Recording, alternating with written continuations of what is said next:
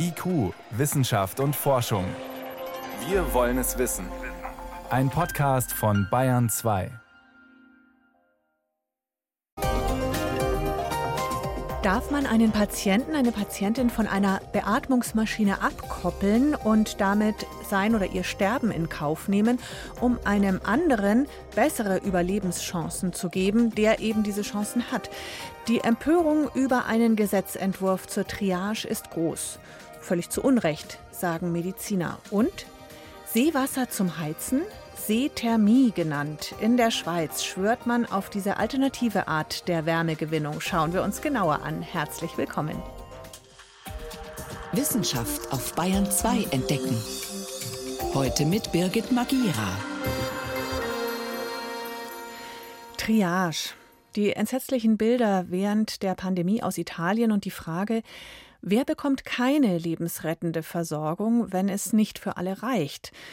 Das soll künftig gesetzlich geregelt sein. Ein erster Entwurf hat allerdings für eine Welle der Empörung gesorgt.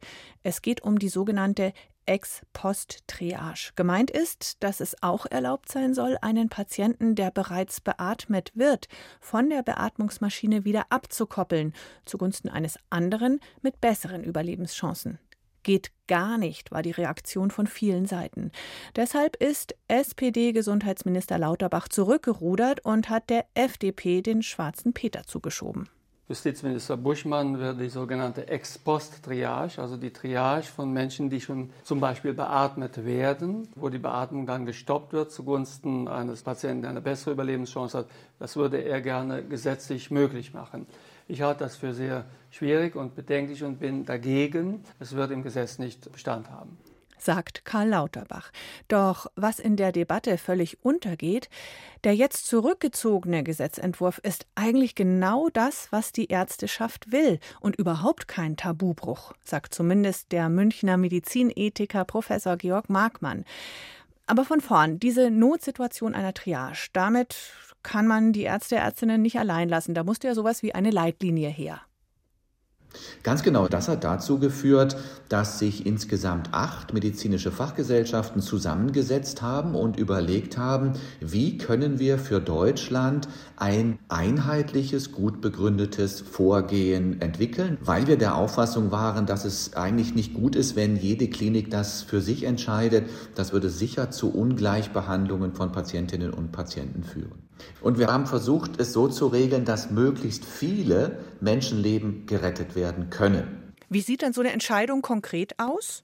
Ganz konkret würde das heißen, wenn wir jetzt zu viele Patientinnen und Patienten haben und zu wenig Plätze auf der Intensivstation, dann würden allenfalls diejenigen nicht behandelt, die eine sehr, sehr schlechte Prognose haben. Das heißt, die auch trotz Intensivtherapie mit einer sehr hohen Wahrscheinlichkeit versterben würden. Und aufgenommen würden dann diejenigen, die eine etwas höhere Überlebenswahrscheinlichkeit haben. Und wir wissen inzwischen auch aus Simulationen, dass tatsächlich damit die Sterblichkeit insgesamt der schwerkranken Patientinnen und Patienten reduziert werden kann. Die Diskussion haben wir alle groß mitbekommen. Dann ging der Auftrag an die Politik, das doch bitte gesetzlich zu regeln, auch weil aus bestimmten Patientengruppen, die sich dadurch benachteiligt gefühlt haben, eine Verfassungsbeschwerde kam. Zu sagen, so, das könnt ihr so nicht machen, damit sind unsere Überlebenschancen von vornherein geringer. Das muss anders geklärt und geregelt werden. Das Bundesverfassungsgericht hat dann äh, gesagt, dass es tatsächlich eine Pflicht des Gesetzgebers gibt, eine mögliche Triage-Situation zu regeln und dabei auch dann Sorge zu tragen, dass zum Beispiel Menschen mit einer Behinderung oder Menschen mit chronischen Erkrankungen nicht systematisch benachteiligt werden. Sind Sie jetzt zufrieden mit dem Entwurf, der im Moment in der Mache ist?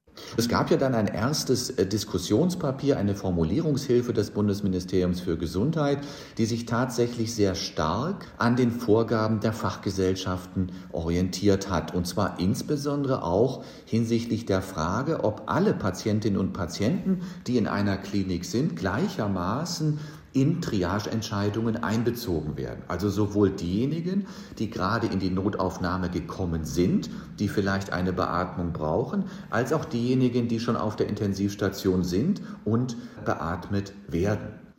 Das heißt, die Ärzteschaft hat eigentlich sehr früh diese Situation, die jetzt Empörung auslöst, zwischen da ist schon jemand an der Beatmungsmaschine oder da soll jemand an die Beatmungsmaschine. Zwischen diesen beiden Fragestellungen und Situationen haben Sie als Ärzte, Ärztinnen nie unterschieden. Das war für Sie immer die gleiche Situation, richtig? Ganz genau. Sie müssen sich das vorstellen, wir haben eine Klinik mit begrenzten Intensivbehandlungsplätzen.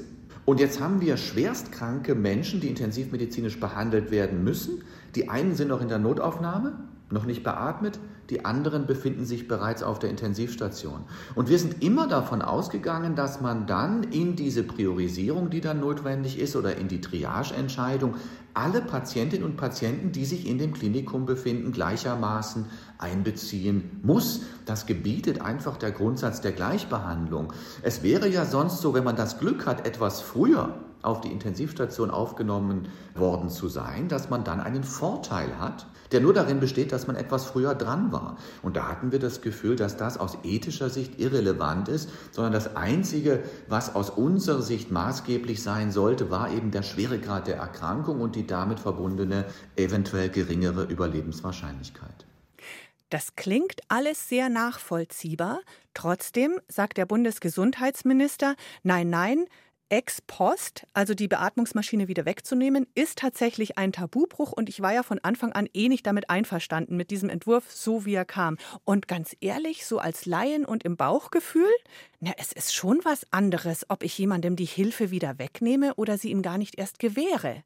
Ja, das ist genau die Frage, über die wir sprechen müssen. Wenn man das Ergebnis anguckt, dann sind beide Situationen vollkommen gleich. Wenn ich aus Knappheitsgründen gar nicht erst auf die Intensivstation aufgenommen werde, muss ich sterben. Wenn ich bereits in der Intensivstation bin und beatmet bin und aus Knappheitsgründen nicht mehr weiter intensivmedizinisch behandelt werde, muss ich auch sterben. Das heißt, das Ergebnis der sogenannten Ex-ante und Ex-post-Triage ist für den Patienten genau das gleiche. Die Tragik, die damit verbunden ist, ist auch genau die gleiche. Das war der Grund, warum wir jetzt von den medizinischen Fachgesellschaften auch gesagt haben, okay, es gibt eigentlich keinen guten Grund, die beiden Situationen getrennt zu behandeln.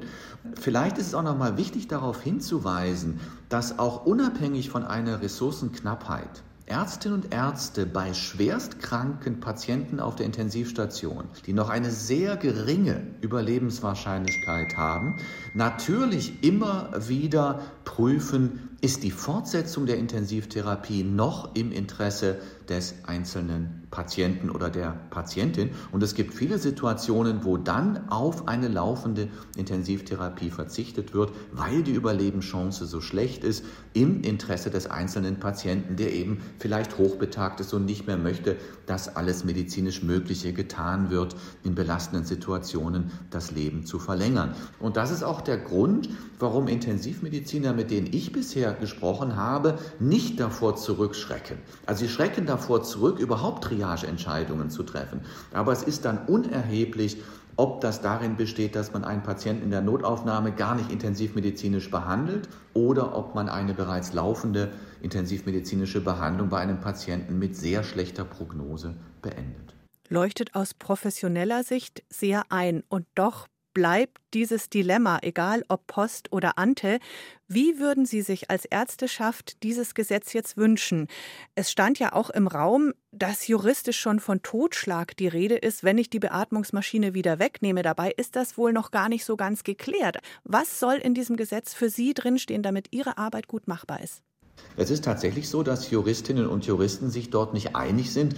Und insofern wäre es jetzt für die handelnden Akteure in der Praxis sehr, sehr wichtig, wenn es dort eine Rechtssicherheit gebe. Und das wäre ja mit dem ersten Entwurf, der an die Öffentlichkeit gekommen ist, tatsächlich gewährleistet. Und ich glaube, wenn Karl Lauterbach sagt, dass das Ärztinnen und Ärzten nicht zuzumuten ist, dann müsste er sich vielleicht noch mal mit Ärztinnen und Ärzten aus der Intensivmedizin unterhalten. Und ich glaube, dass er auch beachten sollte, dass die Empfehlungen, die genau dies vorsehen, ja von den führenden intensivmedizinischen Fachgesellschaften in Deutschland erarbeitet wurden. Also von denjenigen, Personen, die nachher am Ende die Entscheidungen vor Ort auch umsetzen müssen. Der Gesetzentwurf zur Triage-Regelung in heftiger Diskussion. Erklärungen dazu waren das von dem Medizinethiker Georg Markmann von der Ludwig-Maximilians-Universität in München. Vielen Dank fürs Gespräch. Ich danke Ihnen. IQ, Wissenschaft und Forschung. Wenn Sie mehr wissen wollen, Hintergründe zum Programm von IQ finden Sie unter bayern2.de. IQ Wissenschaft und Forschung. Montag bis Freitag ab 18 Uhr. Ab 35 sollte man alle paar Jahre die Blutfettwerte checken lassen, also Cholesterin. Hohe Cholesterinwerte können das Risiko für Herzinfarkt und Schlaganfall erhöhen. Betrifft viele Erwachsene. Aber auch Kinder können schon hohe Blutfettwerte haben durch eine erbliche Veranlagung. Und dann helfen auch Diät und Sport leider nichts. Eine Studie in Bayern fahndet nach diesen Kindern, die hohe Cholesterinwerte haben. Ziel ist es, sie gut zu therapieren, damit sie später eben keine gesundheitlichen Probleme bekommen. Veronika Bräse über die sogenannte Froni-Studie. Froni steht für Vorsorge und Früherkennung von familiärer Hypercholesterinämie. Das ist eine erblich bedingte Stoffwechselstörung, die den Cholesterinspiegel in die Höhe treibt. Seit vorigem Jahr können sich im Rahmen dieser Studie Kinder im Alter von 5 bis 14 Jahren bei ihrem Kinderarzt in den Finger stechen lassen, um im Blut den Cholesterinwert zu bestimmen. Über 8000 Kinder haben in Bayern bisher an der Froni-Studie teilgenommen. Ergebnis: 80 Kinder haben, erblich bedingt, zu hohe Cholesterinwerte. Jedes hundertste Kind also. Studienleiter Heribert Schunkert vom Deutschen Herzzentrum München. Ja, es sind mehr, als wir ursprünglich vermutet haben. Die Rate der Mutationsträger liegt jetzt etwa bei einem Prozent. Zu erwarten wäre ehrlicherweise vier von tausend, also ein Viertel von dem. Das kann aber gut dadurch erklärt sein, dass natürlich Eltern, bei denen eine erhöhte Cholesterinwert schon bekannt ist, bevorzugt ihre Kinder auch testen lassen, sodass wir hier eine leichte Verschiebung haben und etwas mehr Kinder identifiziert haben, als es ursprünglich zu vermuten gewesen ist. Kardiologinnen und Kardiologen beraten betroffene Familien, wie eine Therapie aussehen könnte. Unbehandelt würden sich über die Jahre Ablagerungen in den Gefäßen absetzen. Das kann im Erwachsenenalter zu Arterienverkalkung, also Arteriosklerose, bis hin zu Herzinfarkt oder Schlaganfall führen. Das bedeutet, dass eventuell schon eine zehnjährige Cholesterinsenker schlucken muss, um vorzubeugen. Zum Beispiel Statine. Das sind Medikamente, die ein Enzym hemmen, das in der Leber Cholesterin herstellt. Wir können schon Kinder mit Statinen behandeln, sodass man in aller Regel die LDL-Cholesterinwerte in den Normalbereich senken kann und damit auch das Risiko für die Atherosklerose wiederum auf den Bevölkerungsdurchschnitt senken kann. Die Behandlung des LDL-Cholesterins, das im Volksmund auch schlechtes Cholesterin genannt wird, muss ein Leben lang fortgesetzt werden. Denn heilbar ist die familiäre Hypercholesterinämie nicht. Manche Statine sind für Kinder ausdrücklich zugelassen. Trotzdem treibt Eltern die Frage nach den Nebenwirkungen um. Zum Glück hat man mit diesen Statinen seit mehreren Jahrzehnten in der Langzeittherapie Erfahrungen sammeln können, sodass wir wenig Befürchtungen haben, dass dadurch langfristig irgendwelche Schäden entstehen, zum Beispiel neurologische Erkrankungen oder sogar Krebserkrankungen. Da gibt es zum Glück keine Signale. Im Gegenteil, das Nutzen-Risikoverhältnis ist für diese Statine sehr günstig, sofern sie vertragen werden. Sonst muss man auf ein anderes Präparat ausweichen. Die Auswahl ist mittlerweile groß, da etwa die Hälfte der Menschen hierzulande mit zu hohen Cholesterinwerten kämpft. Neben den Statinen gibt es noch eine andere Möglichkeit, das Cholesterin einzubremsen. Das geht über einen körpereigenen Botenstoff namens PCSK9. Wenn viel davon im Blut vorhanden ist, bleibt auch viel schädliches Cholesterin zurück, das sich in den Gefäßwänden ablagert. Sogenannte PCSK9-Hämmer können den Botenstoff abfangen und damit den Cholesterinspiegel drastisch senken. Da liegen halt jetzt noch nicht Erfahrungen über, was weiß ich, drei oder vier Jahrzehnte, sondern erst ein knappes Jahrzehnt vor. Aber auch da ist die Verträglichkeit insgesamt sehr, sehr gut. Der Münchner Stoffwechselexperte Klaus Paarhofer am LMU-Klinikum in Großhadern unterstützt die Frone-Studie, die noch zwei Jahre lang weiterläuft. Gut wäre aus seiner Sicht, wenn im Rahmen der Vorsorgeuntersuchungen, die Kinder und Jugendliche durchlaufen, der Cholesterinwert zumindest einmal standardmäßig getestet würde. Das würden wir prinzipiell natürlich begrüßen, weil es eben sozusagen ein Faktor ist, den man eben früh erkannt, gut behandeln kann und dann eben die Prognose auch verändern kann. Außerdem ist Klaus Paarhofer dafür, Kindern mit erblicher Hypercholesterinämie Medikamente zu geben. Wann und in welcher Dosierung muss im Einzelfall abgewogen werden. Wenn es eine Familie ist, wo die Leute, ich sage jetzt mal, mit 40, 50 Herzinfarkte bekommen, wird man natürlich da sehr viel aggressiver vorgehen, als wenn es eine Familie ist, die zwar das hohe Cholesterin hat, aber wo vielleicht nur wenige oder gar niemand einen äh, Herzinfarkt tritt. Weil das gibt es natürlich auch. Und insofern beeinflusst es sicherlich zumindest den Zeitpunkt, wann man dann mit einer Therapie anfängt. Aber dass man bei sehr hohen Cholesterinwerten irgendwann behandeln muss, steht außer Frage. Da die betroffenen Kinder das Cholesterinproblem von ihren Eltern vererbt bekommen haben, rät er den Eltern, sich ebenfalls testen zu lassen. Im Alter von 30 oder 40 Jahren können Medikamente wie Statine oder PCSK9-Hämmer schädlichen Gefäßablagerungen noch gut entgegenwirken. Es ist also eine Erkenntnis, die bei richtiger Behandlung das Leben verlängert. Bayern 2. Wissenschaft schnell erzählt. Das macht heute Helmut Nordwig und los geht's mit neu entdeckten Asteroiden. Ja, und gleich mehr als 1000 davon Asteroiden, das sind ja diese Brocken, die durchs Sonnensystem fliegen, kleiner sind als Planeten, aber die Erde sollte trotzdem keiner davon treffen. Ja, ich sag nur arme, ausgestorbene Saurier. Genau, das war nämlich nach einem Asteroideneinschlag mhm. und deswegen würden Wissenschaftler diese Brocken gerne möglichst genau kennen. Das ist aber schon ziemlicher Aufwand, weil die klein sind, oft auch dunkel. Darum sieht man sie nur mit Teleskopen. Ja, und weil die sehr, sehr viele Bilder machen, sind vor Forschende auf die Idee gekommen, dass sie Laien um Mithilfe bilden, äh, bitten. Da haben sie 34.000 Bilder ins Internet gestellt, die das Weltraumteleskop Hubble gemacht hat. Und dann sollten die Bürgerforscherinnen und Forscher schauen, ob sie darauf Asteroiden erkennen. Wie erkennt man die denn? Wie sehen die aus? Ja, stell dir vor, du machst ein Foto vom Himmel in der Nacht. Das muss man ja sehr lang belichten, damit man überhaupt was sieht. Und was sich dann am Himmel bewegt, das schaut nach dieser längeren Zeit aus wie ein Strich. Und im Prinzip funktioniert es ganz genauso bei den Asteroiden, nur weil Hubble sich selbst bewegt, dieses Weltraumteleskop, dann sind diese Striche eben etwas gekrümmt und danach haben die Menschen gesucht. 1700 Objekte entdeckt und rund 1000 davon waren unbekannt. Hm. Und zum Glück war keiner dabei, von dem eine Gefahr für die Erde ausgeht. Besser ist das.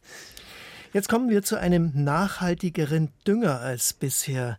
Also man düngt mit Harnstoff, das ist eine wichtige Quelle für den Stickstoff, den die Pflanzen brauchen, aber diesen Harnstoff, den können die Pflanzen eigentlich gar nicht besonders gut aufnehmen. Viel, also die Hälfte etwa versickert im Boden, belastet dann Flüsse und Seen, fördert unerwünschtes Algenwachstum hm. und Außerdem muss Harnstoff mit sehr viel Energie hergestellt werden. Nur dafür werden vier Prozent vom Erdgas weltweit benötigt.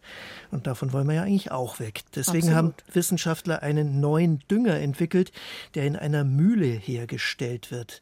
Da werden Harnstoff und Gips fein vermahlen. Dann bilden sie gemeinsam Kristalle und das funktioniert nicht nur im Labor, sondern auch im Maßstab von vielen Tonnen. Sehr energieeffizient, ohne Erhitzen, ohne Lösungsmittel. Und und was ist an dem jetzt weniger belastend? Warum ist er dann auch besser im Boden? Man braucht von diesem Dünger nur noch die Hälfte, weil der Stickstoff von den Kristallen über längere Zeit abgegeben wird. Also da sind schon noch Details zu klären, aber das bedeutet dann, die Umwelt profitiert und auch viel weniger Energieverbrauch und Einfluss aufs Klima. Aber das heißt, Details zu klären, noch ist er nicht auf dem Feld. Also so ist es, mhm. genau. Und jetzt kommen wir noch am Schluss zu einem ganz besonderen Musikinstrument. Oh, ein ja, Gespenst. Nein, eine ist, singende Säge, oder? So ist es. Und das ist ja ein breites Sägeblatt, das mit einem Boden, Bogen angestrichen wird. Warum die Säge eigentlich singt, das haben Forschende jetzt entdeckt. Musiker wissen, man muss ja dieses Sägeblatt in eine S-Form biegen und dann genau dort, wo die Kurve umkehrt, mit dem Bogen drüber streichen. Und die Wissenschaftler haben jetzt herausgefunden, an dieser Stelle da entstehen lokal Vibrationen, die durch diese spezielle Biegung sozusagen eingesperrt verändert sind. Genauso wie das bei einem Weinglas auch ist, über das man mit einem nassen Finger streicht dann verstärken sich diese eingesperrten Schwingungen von selber. Und das ist auch so ähnlich wie wenn eine Brücke ins Schwingen gerät, wenn Menschen im Gleichschritt drüber laufen. Die ist ja auch an beiden Seiten fest. Mhm. Naja, und je nachdem, wie stark gebogen, verändert sich die Tonhöhe. Entscheidend ist jedenfalls die S-Form bei der singenden Säge. Vielen Dank, Helmut Nordwig, für die Kurzmeldungen aus der Wissenschaft.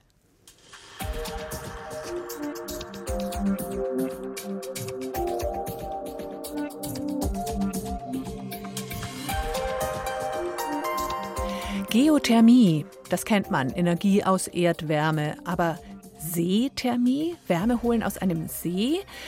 Ein Nebeneffekt des Krieges in der Ukraine ist, dass noch intensiver nachgedacht wird über Energieversorgung ohne Öl und Gas. Seethermie ist jetzt keine neue Idee, aber sie bekommt dadurch wieder mehr Aufmerksamkeit. Neue Seethermiewerke entstehen vor allem in der Schweiz mit ihren vielen tiefen Seen. Und es gibt auch schon etliche davon, so auch am Vierwaldstätter See in Luzern. Sandra Bieger hat die Anlage dort besucht. Mittagszeit am Inselikay am Vierwaldstätter See im Stadtzentrum von Luzern. Am Ufer spielen Kinder, auf dem Rasen sonnen sich Jung und Alt, manche machen Picknick. Dahinter steht ein riesiger Bürokomplex. Im Keller des Gebäudes befindet sich eine der größten und modernsten Seethermieanlagen der Schweiz, die in absehbarer Zeit 3700 Haushalte mit Wärme versorgen soll. Christian Hofmann vom städtischen Energieanbieter EWL ist mächtig stolz darauf. Wir nehmen Wasser aus dem See und transformieren dieses Wasser über Wärmepumpen so dass es nutzbar wird für Heizzwecke. In der Seeenergiezentrale in Luzern wimmelt es nur so von Leitungen, Pumpen und riesigen Wassertanks aus Metall. Wasser ist keines zu sehen. Für den Laien erschließt sich auf den ersten Blick nicht wirklich, wo hier was passiert. Vereinfacht gesagt gibt es in einer Energiezentrale mehrere Kreisläufe, erklärt Christian Hofmann. In einem fließt Seewasser, das aus etwa 30 bis 45 Metern Tiefe entnommen wird. Eigentlich ist es ein großes Gitter mit einem ersten Vorfilter, damit da keine Fische reinschwimmen. Und damit ziehen wir das Wasser über Pumpen rein und geben es auf der anderen Seite wieder zurück in den Kreislauf. Wir entziehen diesem Wasser, das mit etwa 8 Grad daherkommt, Sommer und Winter, etwa 1 bis 2 Grad Celsius. In einem anderen Kreislauf fließt das Wasser, das erwärmt wird. Es folgen verschiedene physikalische Prozesse, an deren Ende das Wasser eine Temperatur zwischen 65 und 75 Grad Celsius hat. Energie aus Flüssen und Seen zu gewinnen sei in der Schweiz nicht neu, sagt Martin Schmid vom IAWAG-Forschungsinstitut der ITH. So werde das Rathaus in Zürich beispielsweise seit 1938 bereits mit Seewärme beheizt. Ich denke, ein Grund dafür ist, dass wir relativ viele größere und tiefe Seen haben. Ein anderer Grund ist wahrscheinlich auch, dass wir keine eigenen fossilen Energieträger haben. Das heißt, wir sind in dem Bereich vollständig von Importen aus dem Ausland abhängig und da ist es natürlich interessant, eine einheimische Energiequelle zum Heizen nutzen zu können. Martin Schmid sagt, auch vor dem Hintergrund des Klimawandels und des Ukraine-Krieges sei das Interesse an Seewärme in jüngster Zeit wieder gestiegen. Überall in der Schweiz würden neue Seethermiekraftwerke entstehen oder seien geplant. Der Kanton Thurgau will beispielsweise am Bodensee bis zu fünf Seethermiekraftwerke bauen. Eine Studie des Kantons zeigt, dass durch die Nutzung von Seewärme rund 10 Prozent der Energie ersetzt werden könnte, die derzeit noch aus Erdgas oder Öl gewonnen wird. Aber auch die Seewärme habe nicht nur Vor-, sondern auch Nachteile, sagt Wissenschaftler Martin Schmid. Eine negative Auswirkung kann eben sein, dass man die Temperatur in den Gewässern zu stark verändert, wenn man die Nutzung sehr stark ausbaut. Und Schließlich ist dann nach jeder Bau einer Anlage ist ein direkter Eingriff in den See, also man muss die Leitungen bauen. Da muss man aufpassen, dass man nicht irgendwelche wertvollen Ökosysteme beschädigt. Und last but not least ist Seewärme nicht billig. Bis vor einem halben Jahr sei sie beispielsweise im Vergleich zum Gas noch bis zu 30 Prozent teurer gewesen, sagt Christian Hofmann vom Luzerner Energieversorger IWL. Mittlerweile würden aber trotzdem immer mehr Verbraucher nach Seethermie fragen. Der Wahrnehmung der Menschen hat ein Bewusstseinswandel stattgefunden. Ich meine, man konnte vielleicht bis vor kurzem noch sagen, ja, Klimawandel hin oder her, aber unter dem Aspekt, warum das jetzt die Preise steigen, das ist moralisch einfach nicht mehr akzeptabel. Am Vierwaldstätter See in Luzern endet für heute IQ Wissenschaft und Forschung. Einen schönen weiteren Radioabend mit Bayern 2 wünscht Birgit Magira.